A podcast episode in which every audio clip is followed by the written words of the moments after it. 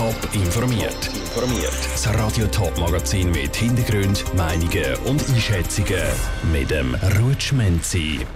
Wie reagieren Freizeitbetriebe auf die mögliche Ausweitung der Covid-Zertifikatspflicht? Und was ist die Stadtzürcher Bevölkerung am liebsten? Das sind die zwei Themen im Top informiert. Sollen Corona-Tests für symptomlose Personen in Zukunft kosten oder nicht? Mit dieser Frage hat sich die Schweiz in den letzten zwei Wochen beschäftigt. Das nachdem der Bundesrat eben genau der Vorschlag präsentiert hat. Heute hat er den definitiven Entscheid kommuniziert. Dass Corona-Tests ab dem 1. Oktober wirklich kostet, ist aber fast untergegangen. Weil der Bundesrat hat noch eine einschneidendere Änderung angekündigt. Er prüft, ob die Covid-Zertifikatspflicht auf Restaurants, aber auch Freizeiteinrichtungen wie Fitnesszentren, Zoos oder Kletterhallen soll ausgeweitet werden. Lucia Niefeler hat bei betroffenen Betrieben nachgefragt, was diese Pläne ihnen auslösen in ein Hallenbad schwimmen, im Zoo Tierli anschauen oder in die Halle klettern. Für diese Sachen könnte sie in Zukunft ein Covid-Zertifikat brauchen. Eine radikale Ausweitung also von den Rückgehregeln. Zwar ist der Entscheid noch nicht definitiv, trotzdem macht die Aussicht auf eine Zertifikatspflicht am Walter Zoo Bauchweh, sagt der Marketingleiter Thomas Harder. Es ist sicher eine Hiobsbotschaft für uns, insofern, weil auch unser Herbstgeschäft, also das heisst Herbstferien, vor der Tür stehen und das ist eigentlich die zweitwichtigste Jahreszeit für uns. Und äh, Covid-Zertifikat, da gehen wir davon aus, dass das doch einen Besucherrückgang zur Folge hätte für uns. Trotzdem hat er auch ein bisschen Verständnis für den Bundesrat und eine Zertifikatspflicht sei besser als eine Schliessung. Verständnis hat auch der Simon Rediker, Geschäftsführer der Kletterhalle Winterthur. Aber ich denke, es ist sehr wichtig, dass man zuerst Massnahmen durchspielt, Szenarien durchspielt, die möglichst wenig Einschränkungen für die Unternehmen bedeuten. Bis jetzt sind alle Massnahmen gleich gewesen, das heißt eben Maskenpflicht oder eben Masken freiwillig. Und wenn wir anfangen zu selektieren, ist das schon ein einschneidender Prozess für unsere Kunden wie auch für die Mitarbeiter. Ganz anders tönt es beim Schweizerischen Fitness- und Gesundheitscenterverband.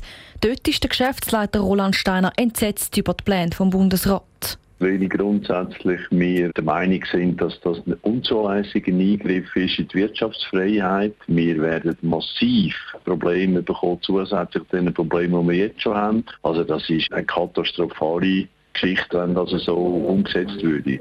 Es kann nicht sein, dass wieder die Wirtschaft darunter leiden müsste, dass sich nicht alle impfen lassen Lucia Niefeler hat die Stimmung bei betroffenen Betrieben eingefangen. Im Gegensatz zu den Freizeitbetrieben ist Politik gespalten. Partien bis weit ins bürgerliche Lager begrüßen den Plan vom Bundesrat. Nur gerade die SVP ist dagegen. Sie argumentiert, dass eine Ausweitung der Zertifikatspflicht ein indirekter Impfzwang sei zusammen in einem Gemeinschaftsgarten Gemüse und Früchte abpflanzen und dann untereinander aufteilen. Genau so sogenannte regionale Ernährungsinitiativen wie Gemeinschaftsgärten will die Stadt Zürich fördern. Das Potenzial zeigt auch eine neue Studie auf. Das ist aber nicht das Einzige. Nora Züst hat die Studie genauer unter die Lupe genommen beim Detailhändler oder gerade fertig zubereitet in einem Restaurant. Dort kaufen Zürcher und Zürcherinnen hauptsächlich ihr Essen. Sogenannte regionale Ernährungsinitiativen wie Gemeinschaftsgärten oder eine Direktvermarktung der Lebensmittel sind noch nicht so weit verbreitet in Zürich, heisst es in einer neuen Studie. Laut Jan Landert vom Forschungsinstitut für biologischen Landbau bietet solche Ernährungsinitiativen aber viel Potenzial. Das sind ganz wichtige Initiativen, die Innovation auch fördern im städtischen Ernährungssystem sagt das über neue Verteilstrukturen, Depots in der Stadt oder neue Zusammenarbeitsformen auch zwischen Konsumentinnen und Produzentinnen. Das Hauptziel davon sei die direkte Kooperation zwischen dem Konsument und dem Produzent, sodass der Konsument genau weiß, wo sein Lebensmittel herkommt. Zum Beispiel hilft der Konsument bei der solidarischen Landwirtschaft selber im Betrieb mit. Oft ist das Problem dabei die fehlende Zeit vom Konsument, auch in der Direktvermarktung. Ein Hindernis ist aber auch sicher, dass solche Initiativen oftmals, also wenn man jetzt zum Beispiel auch einen Hofladen anschaut oder so, nicht das ganze Sortiment anbietet, respektive die Konsumentin, der Konsument relativ viel Zeit muss aufwenden um den Wocheneinkauf auch zu erledigen. Weil solche Lebensmittelinitiativen mit kurzen Wertschöpfungsketten nachhaltiger sind, will die Stadt die fördern.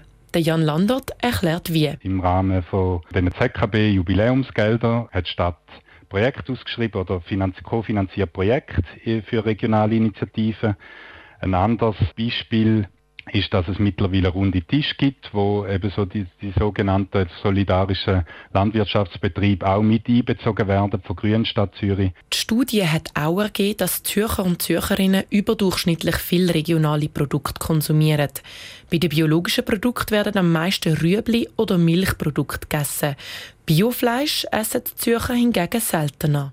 Nora Züst hat berichtet, die Studie zeigt auch, dass es punkto Nachhaltigkeit gerade in der Gastronomie noch viel Potenzial gibt. Dort wird nämlich selten auf regionale und nachhaltige Produkte gesetzt.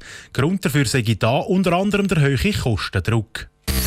Top informiert, auch als Podcast. Mehr Informationen gibt es auf toponline.ch.